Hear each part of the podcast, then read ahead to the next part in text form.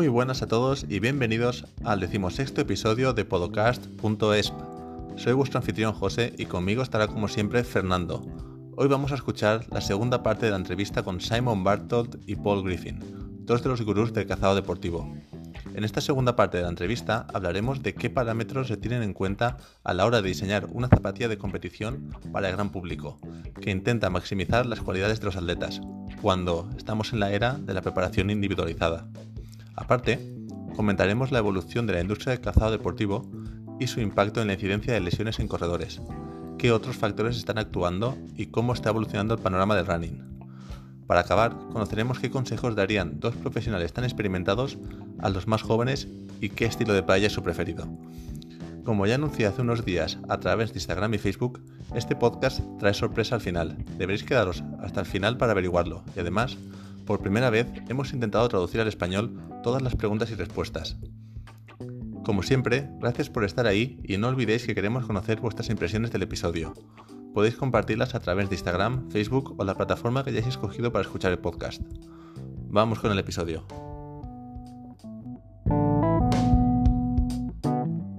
Kinga, I have a very interesting question for you both. Um, how is it designed or what are the parameters used used to design a show aimed for the general public uh, to achieve a high level of per performance, where is known that the improvement, improvements normally are got through the individual individualization of the preparation, the equipment. So you asking what um, what elements are important to individuals? Is that what you are asking in the development process?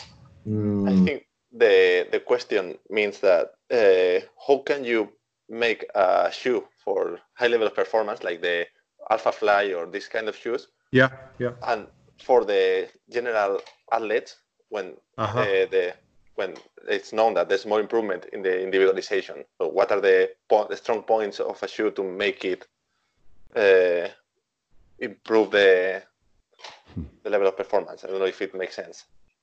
Yeah, it makes sense. It's, uh, it's Do you want to go first? It's a difficult question. Yeah, uh, it's a very, it's a very, it's a very good and very interesting question because um, there, there are probably no answers to that question. In fact, so if we, if we take the Alphafly as an example, um, I've just had this discussion uh, last week with Benno Nigg, and, and I asked him a similar question, and I had my own thoughts on this. But you know, we, we know we know very well um, documented the the four percent um, improvement in um, in economy or efficiency, and we can measure that quite well. And it's been reproduced um, uh, now in in quite a few different papers um, independent of Nike. So we know that number is correct. We know it's around about four percent, and we suspect in the Alphafly that it might be as high as six to eight percent. And that, in terms of a performance improvement, that equates to somewhere somewhere between two and three percent which means that if you're at the point in a marathon running, then that is a monumental improvement. And that's why we're seeing world records fall in these shoes. So the last four world records have all fallen with this shoe. And we've seen a bloke called Eliud Kipchoge, who's the first man to go under two hours for the marathon. In terms of the design parameters, what did they do to achieve this? Um, the focus has been on two things the carbon fiber plate, which is being called a spring, um, and therefore a cheat device to improve performance. That's completely incorrect in my view. It's not, for a start, it's not a spring, um, it's a lever, um, and it's nothing new. So we've been using carbon fiber plates in running shoes since the uh, late 1990s. So um, Benno Nigg and Darren Stefanyshyn were working on shoes with carbon fiber plates uh, immediately prior to the Sydney 2000 Olympics. So it, it's incorrect to view that as being um, uh, some sort of mechanical advantage because it's not. What it probably does is it probably um, has a complementary effect to the material the Alphafly is using in its midsole, which, as we all know, is called ZoomX and is a, a very interesting form of PEBA, um, or, or, what is being called in the industry Pebax. And we know that Pebax has two key properties. it's much lighter than any of the other materials. So the encapsulated TPUs like Boost, uh, it's about 20% lighter, which is a big a big saving, and it also has by far the best energy return. So the next best materials, uh, so PEBA returns in Fly PEBA returns about 80, 87% of input energy, extraordinary number. The next best number is around about 60. So it's way better. Now, all of that's well and good. So everybody's saying, yep, it's you know it's either the foam or the carbon fiber plate. But but I think possibly what's happened here is that Nike have engineered a product that just happens to have been put together from the perspective of its geometry and its materials, which have combined to do something that they probably don't even understand properly themselves. And I'm, I'm actually fairly convinced this is what has happened. And I think what what this what this is is I think that the materials and the geometry of the shoe are combining to to not so much well it obviously improves the economy but what happens there is that the muscles don't need to work so hard so you don't get fatigued to the same level that you might with with another shoe and so I, I, think this has probably got something to do with reducing fatigue, um, and that is a massive performance improvement. And that fatigue is probably folding back into um, input vibration. So we understand that when you strike the ground, you have um, you have a shock wave go through your system, which is manifested as vibration. That has an amplitude and it has a frequency. And we understand that if um, the input input uh, frequency is the same as the material frequency. You get a thing called resonance, and that's bad for the human body. So I think what is, what Nike have done is they've kind of cracked this secret code of um, understanding how you can reduce, or not understanding, but they've they've stumbled onto reducing vibration frequency. The way you attenuate vibration frequencies by muscle contraction, and when you contract muscle over a, a, a marathon distance, you fatigue more. Now, if you have a look at Eliud Kipchoge going over the line in Vienna, you'll see that he looks like he could do it all again, no problems at all. He's got zero fatigue at all. If you reference that to, um, if you reference that to say Galen Rupp or um, Ryan Hall, you'll see they're absolutely exhausted and they can barely take another step. So there is very obviously something going on with this shoe in terms of fatigue reduction, um, and I think at the moment we don't quite understand it but I think it has got something to do with reducing input vibration. That that's my that's my my uh, my guess, my, my informed guess, I suppose. Good explanation. And uh, you've been involved in the footwear industry. Could you see this? Uh, could you see Nike taking over the market from uh, in advance? So years ago, could you see that Nike was going to take this advantage with the rest of brands? Uh, I, I, I, no, I didn't see it. I didn't forecast it, but I have to say I'm not at all surprised. Um, so basically, for whether you like it or not, Nike, Nike has more money. They have double. They have double the resources of the next, the next closest competitor, which is Adidas. They have, they have a biomechanic. They have a biomechanical analysis facility which is light years ahead of any other facility in the world. They employ the best scientists, so they go to all the best conferences, and the the kids who are doing all the best papers and all the best research. They just pick them off one by one and employ them. Um, so they have this incredible um, capability to not only innovate but to um, to execute the ideas that the innovators present. And so I'm not the slightest bit surprised that Nike are in the position they're in now. Um, it doesn't mean that other companies can't catch up to a degree. It doesn't mean. I mean, I I saw some product yesterday from New Balance that I thought was fan, fantastic and very promising. So it doesn't mean that other companies can't compete. It just means that right now, Nike are not not just a little bit ahead of the pack; they're way ahead of the pack. And the thing that I guess we need to keep in mind here is that all athletic footwear companies work in the future. So in other words, the, the moment you saw Eliud Kipchoge cross the finish line in Vienna, that that shoe he wore, the Alphafly, was immediately immediately obsolete because Nike would be working on product for 2023, 2024, and you can be absolutely certain that they've got things in the pipeline that are way more sophisticated than the Alphafly. ¿Cómo se diseña una zapatilla o cuáles son los parámetros más importantes a tener en cuenta para el diseño de una zapatilla de competición de élite destinada al gran público? Y este es el factor clave, cuando la mayor mejora del rendimiento se consigue a través de la individualización del equipamiento, del entrenamiento y la preparación en general. Simon comenta que es una gran pregunta. Si tomamos las Alphafly como ejemplo, esto es algo que ya comentó con Ben O'Nick en Shoeforia, su podcast. Sabemos muy bien que el, 4% de mejora en eficiencia que consiguieron las Vaporfly, en este caso las Alphafly, lo han aumentado y estará alrededor de un 6 o un 8%. Lo que significa que si estás en un maratón, esto es una clara mejoría y es la explicación por qué estamos viendo tantos récords batidos últimamente por diferentes corredores con estas zapatillas. En términos de diseño, lo que las zapatillas están haciendo para contribuir se está focalizando en dos puntos. La placa de fibra de carbono, que se ha dicho erróneamente que actúa como muelle, cuando su efecto real es de palanca y no es nada nuevo, se han usado placas de carbono en el calzado deportivo desde finales de los 90. Con lo cual, no es tan evidente que la placa de carbono proporcione una ventaja mecánica. Lo que sí que da ventaja mecánica al corredor es el material Zoom X, de la mediasuela de Nike, el cual tiene dos propiedades principales.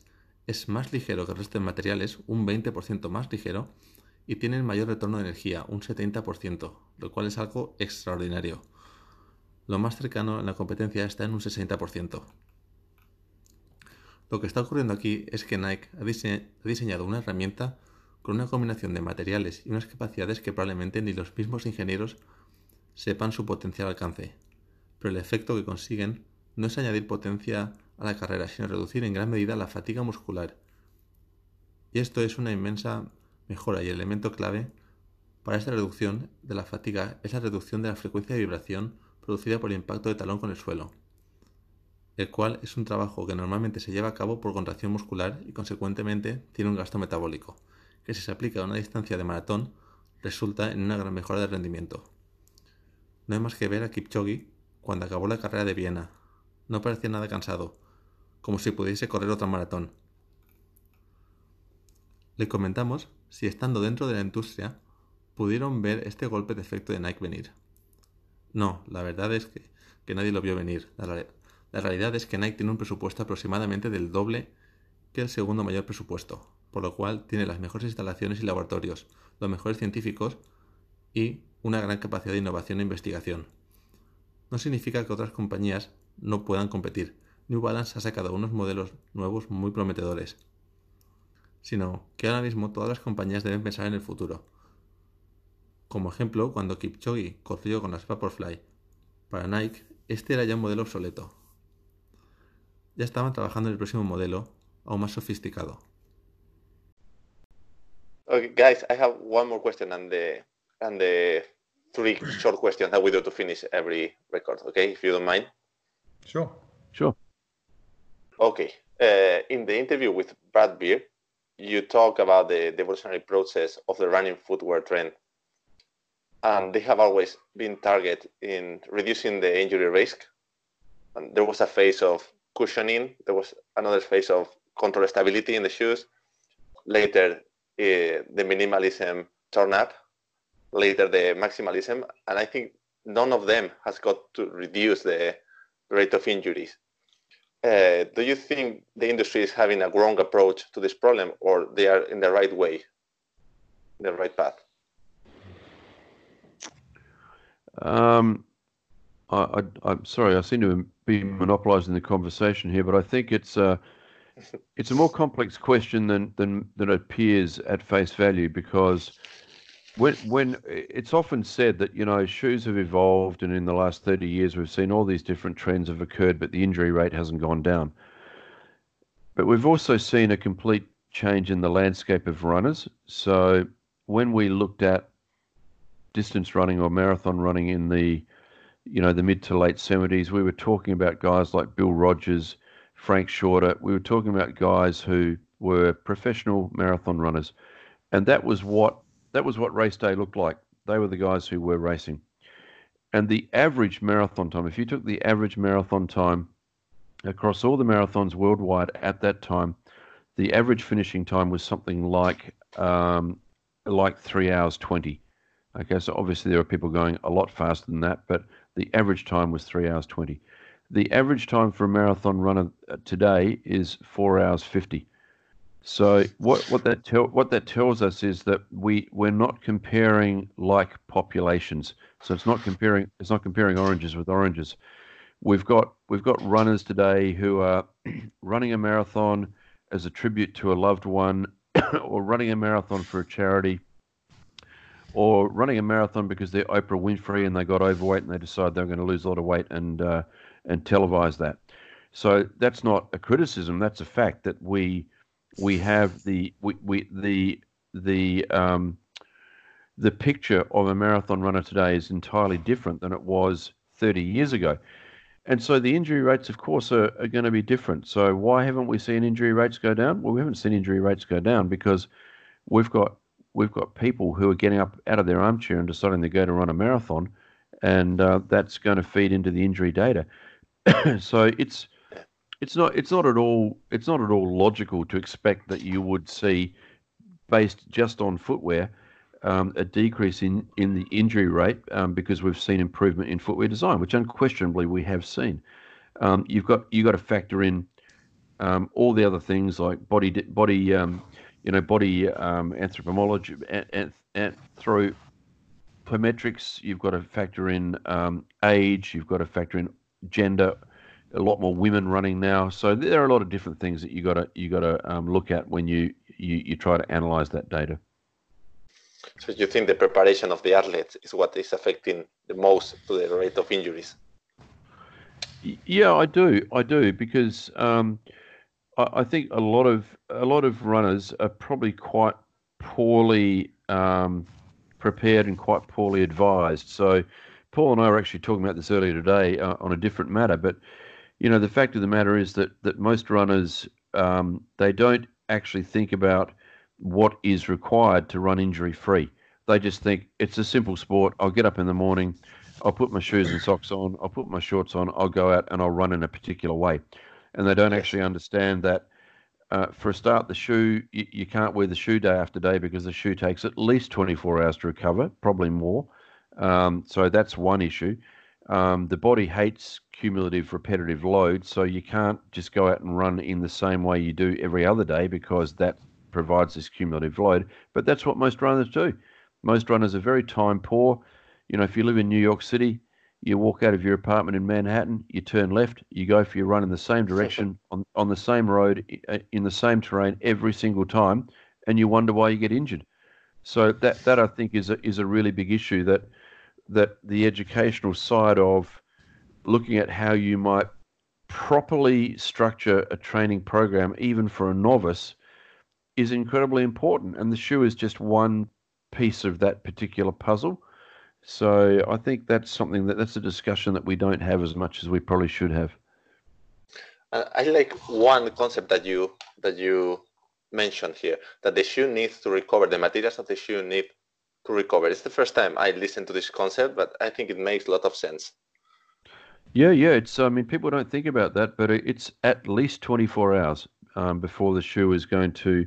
I mean, in fact, it doesn't recover fully. So every single time you use that shoe, uh, there is going to be a degree of degradation. But um, you need to give a shoe at least 24 hours before it's going to be anywhere close to where it was when you last ran in that shoe. So this is why it's probably quite important that if you're going to commit to the sport of running, you do need to have a couple of pairs of shoes, and you should you should alternate them. Yeah, the uh, landscape of of uh, you know looking into injury and running is just forever evolving. But I, I'm not sure that it might be a case of chasing tail. Although we'll understand it more, it's never really going to go away. People are going to continually get injured, and as soon as they get the ability to do more with what we know, with whether it be a diet, a shoe, a running form, whatever it might be, uh, they're going to train more and, and then get injured. Uh, so I just think the landscape is is continually evolving, and it's um, it's just a matter of education, and it's also you know I'm, I'm becoming a big fan of the the word uh, responder. So you know some people respond to equipment a lot better than others. So you could have a natural bell curve of if you give 100 people the same shoe, uh, then you'll have, you know, 70% responding okay. And on either side, you'll have shoulders of people that didn't have a great customer or consumer experience. And so then you need to work out, or they might be injured, and you need to work out why that is. And those people need different equipment.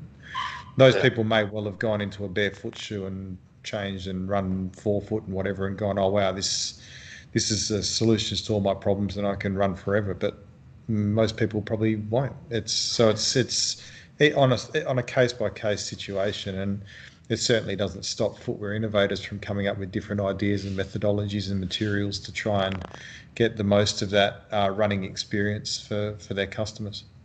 Yeah, yeah and I think that I, sorry, sorry. Uh, I think that's a I think it's a fantastic point, and and I I jump in here and say that those comments don't just apply to novice runners; those comments apply to um, everybody up to elites, really. So the injury issue is not exclusive to new runners. In fact, we understand um, that data very poorly. We don't understand whether uh, you know exactly what what the factors are that cause injury. But apart from you know the whole the whole tissue stress concept that we understand that if you are in a situation of net collagen degradation, which happens in runners, so in other words, if you do not allow yourself an adequate recovery period for collagen to replenish, um, then you you are on sort of a, a slippery slope to injury.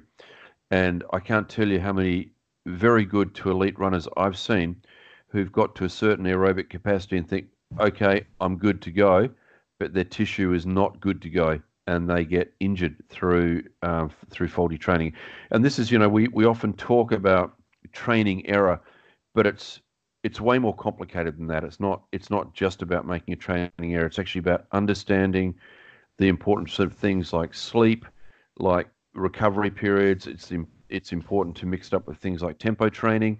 All of these things are, are super important, and uh, and I think they're the, they're the discussions we need to be having in terms of injury uh, injury prevention. So re- really quite important, I think. I think it's uh, important the point of the individualization that we mentioned before, and is what I think is what Paul was talking about.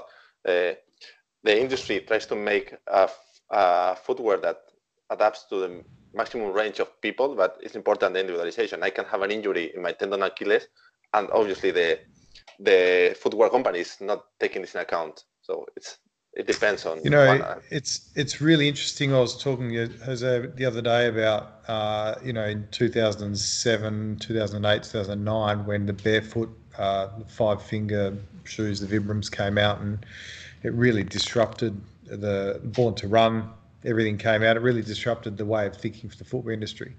And right at that very time you had hoka building a shoe which is completely the opposite. It's maximalist it uh, it doesn't allow the foot to flex at all. It has a rocker bottom, and that was counterintuitive. And it was sort of something which the, the barefoot industry half accepted because it wasn't a conventional shoe. It was just a different thinking.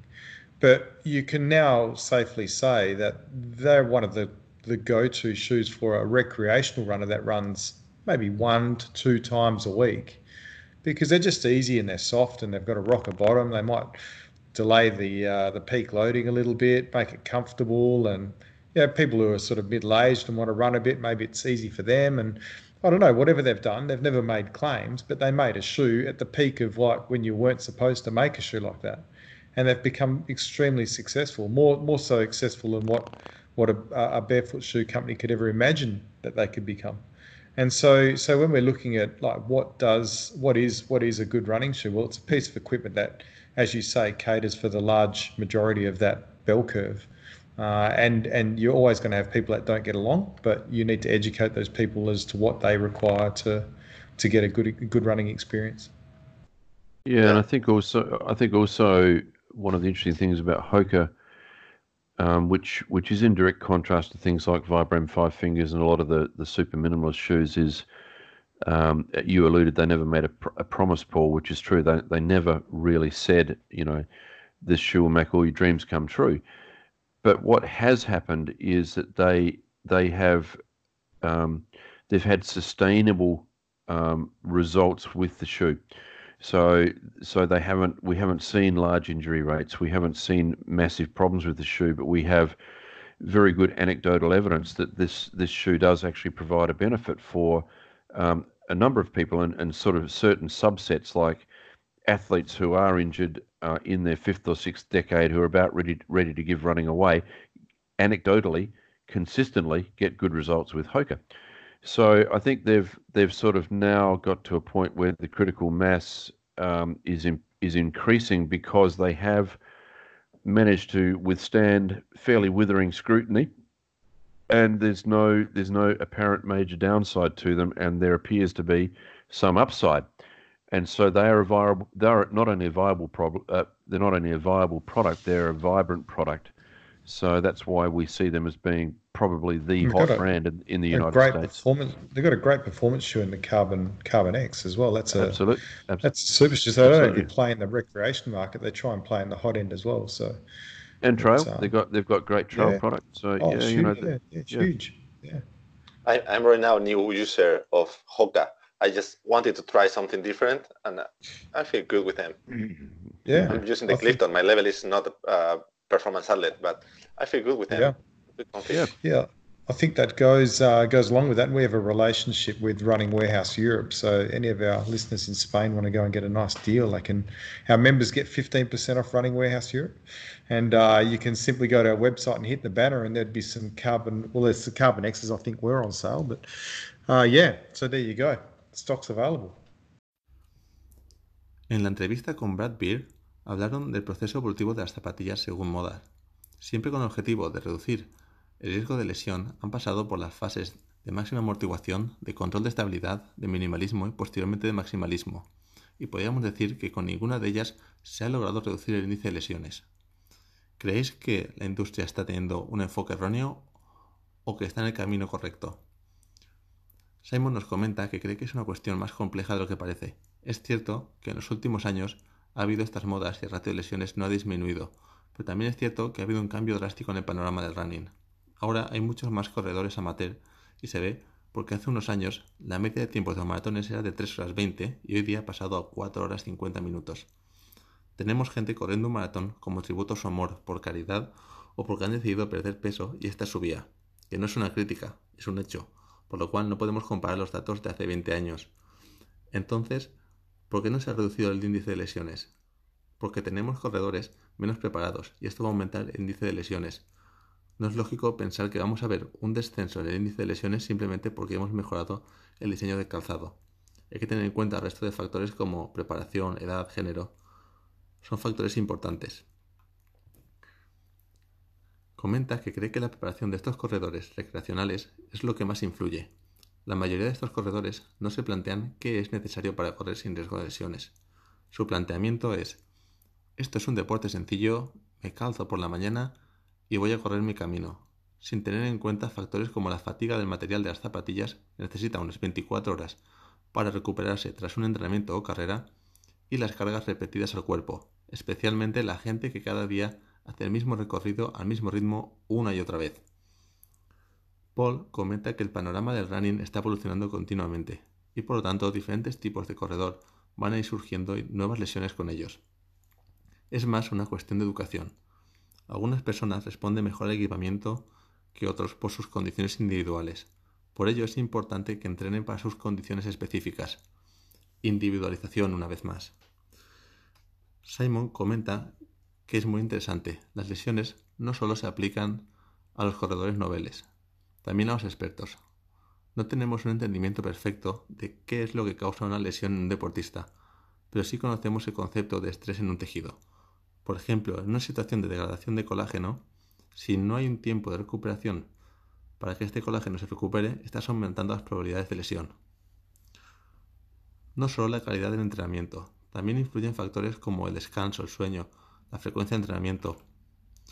Comenta Paul para acabar este punto que ha habido cambios en las tendencias en el calzado desde minimalismo, que parecía la panacea, hasta maximalismo a continuación, que es el concepto opuesto, y ambos han tenido éxito por lo que si intentamos definir qué es una buena zapatilla de running, es la que se adapta a las necesidades de cada corredor individualmente.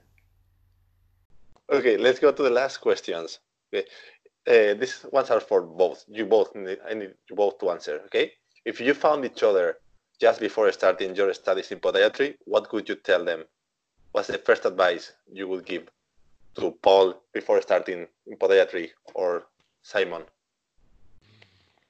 Um, so I have been asked this question before, and I, I think it, this is a little bit like how do you become um, how do you become a hit rock band? Um, there's no there's no such thing as an overnight sensation. You basically uh, people who are successful in music basically work incredibly hard for many many years before they eventually get recognised. And I think the advice that I'd give, that I do give new graduates um, or people wanting to go into podiatry that often isn't very well received, is I think one of the best ways that you can learn and eventually become an expert in an area is to volunteer your time um, because no one's going to come knocking on your door and say, We want you to become the podiatrist for Manchester United or, or Real Madrid. It's just not going to happen. But if you go and knock on their door and say, Listen, I'm prepared to carry the water bottles or, you know, do whatever um, to be able to observe and learn and get experience. I, I would challenge anybody to tell me where you could buy that experience because I know from personal experience you cannot buy that experience and eventually um, you be, you will become an expert. You'll you'll become more knowledgeable than any of your peers, and eventually doors will open for you. And I think that's one of the most important pieces of advice that I could give anybody. Say, don't don't don't worry too much about the paycheck. Um, just see what you can offer. See whether you can get a foot in the door. Get the experience. Get the knowledge. And and uh, you, you probably won't be paid for that, but you, you will in reality because you're you're you're being taught, you're being educated, and uh, and you're being educated at a level that nobody else is able to access that information. So it's super powerful. Yeah, I think uh, my answer to that response, uh, oh, sorry, my answer to to to that question. Um, I think if, if I had had have had my time again, uh, I would have uh, focused uh, my. I, I, I feel I felt I was comfortable with clinical skills after a while, but I would have focused a little bit more on my people skills. I think um, you know being being uh, um, being able to relate very closely to the patient's um, uh, situation, uh, especially if they're an athlete with with uh, under pressure to perform and had had have an injury, you know, having an understanding of what an empathy or an understanding as to what they're they're going through. I think that's very important for a new grad to appreciate. It's not just a textbook, and then just flowing that information out. It's about trying to relate to the person. The second bit of uh, advice I would give them is uh, maintain integrity the best you can. I think when starting out as a new grad, you you often trying to find different uh, points of difference to the market. So you can often fall into a you know a type of treatment that might be borderline or might not be evidence based, just to try and attract a different different patient.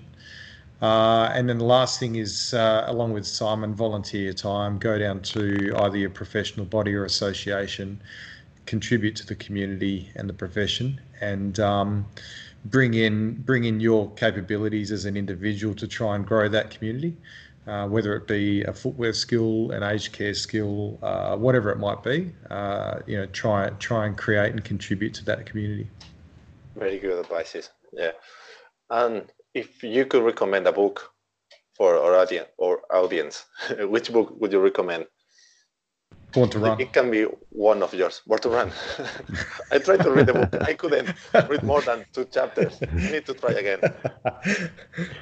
Uh, it it depends. There are so many different books. I mean, I loved I loved Shoe Dogs, but it doesn't it doesn't teach you how to become an expert. But um, you know, I think there's Benno Nigg's written a he's written a, a, fabulous book on footwear biomechanics. So that's sort of my go-to.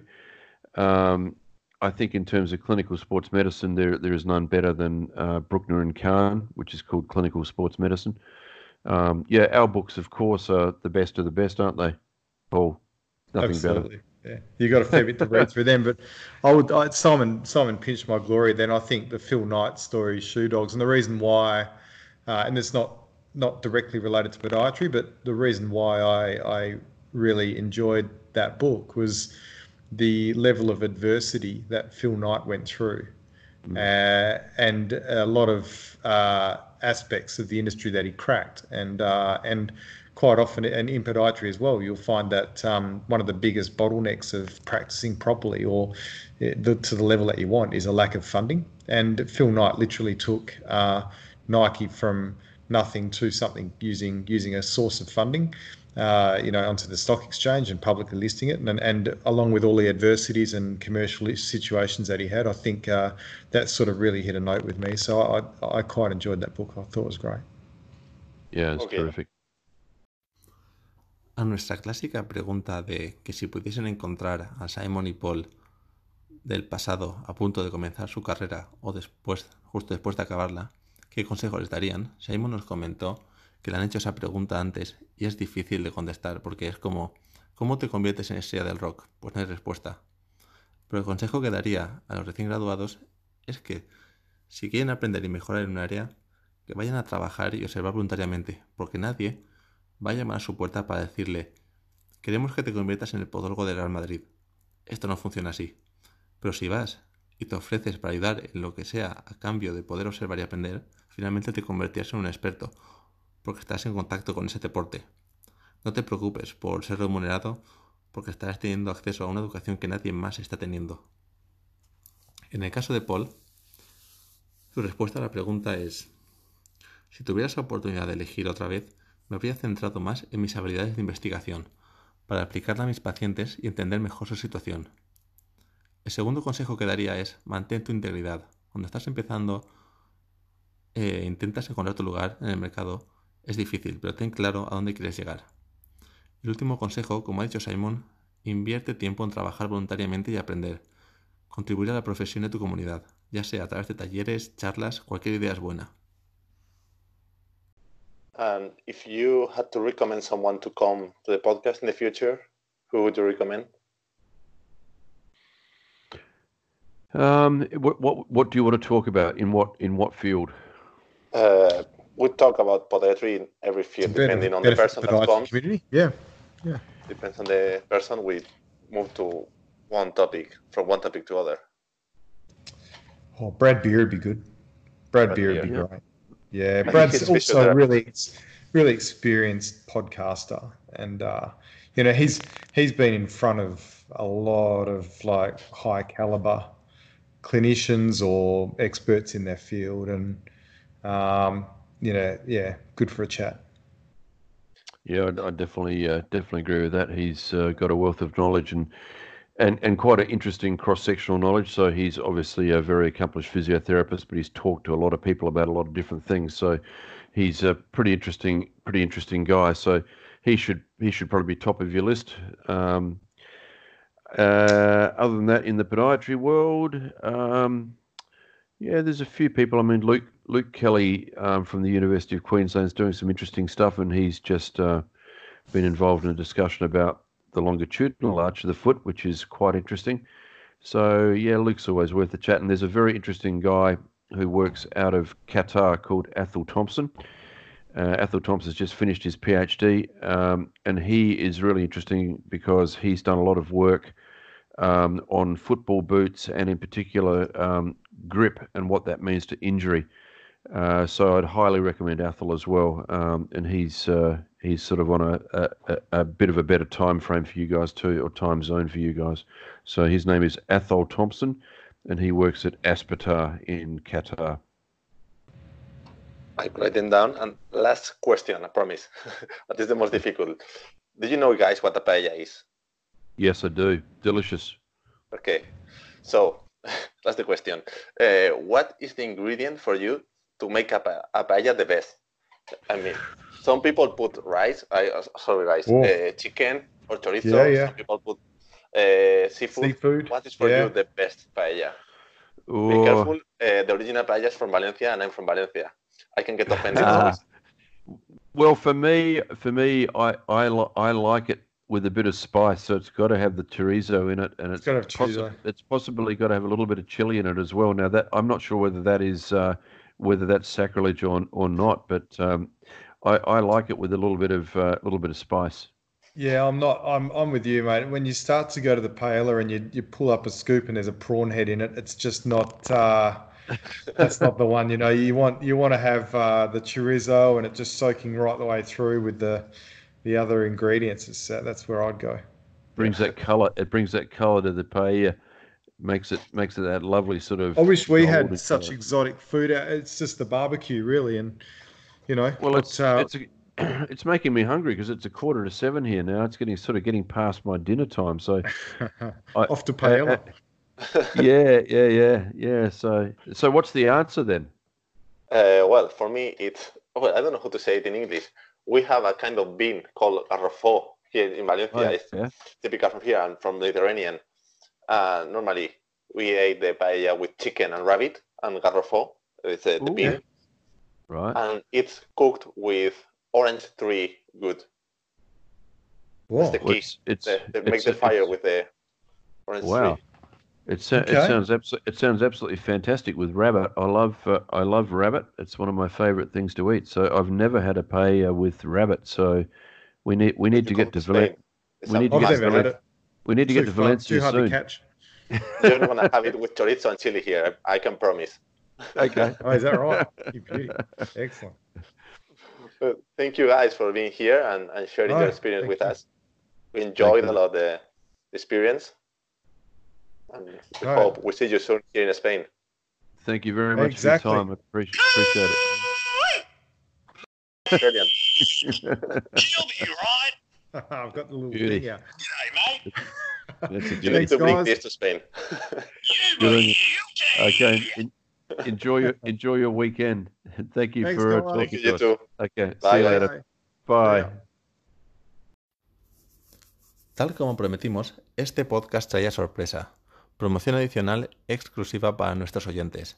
En primer lugar, la web Bartol Clinical, la cual se encuentra traducida al español, una traducción de calidad que yo mismo he comprobado, ofrece la opción de suscribirse por 16 dólares con 25 centavos, pudiendo de suscribirse en cualquier momento. Además, para los miembros de Bartok Clinical recibirán un 15% de descuento en la web Running Warehouse. Además, esto no es todo. Si sigues a Bartok Clinical en Instagram o Facebook, envíales un mensaje con tu dirección de correo y si eres miembro de la web recibirás de regalo dos ebooks en inglés por valor de 150 dólares. Debes mencionar en el mensaje que has escuchado este podcast.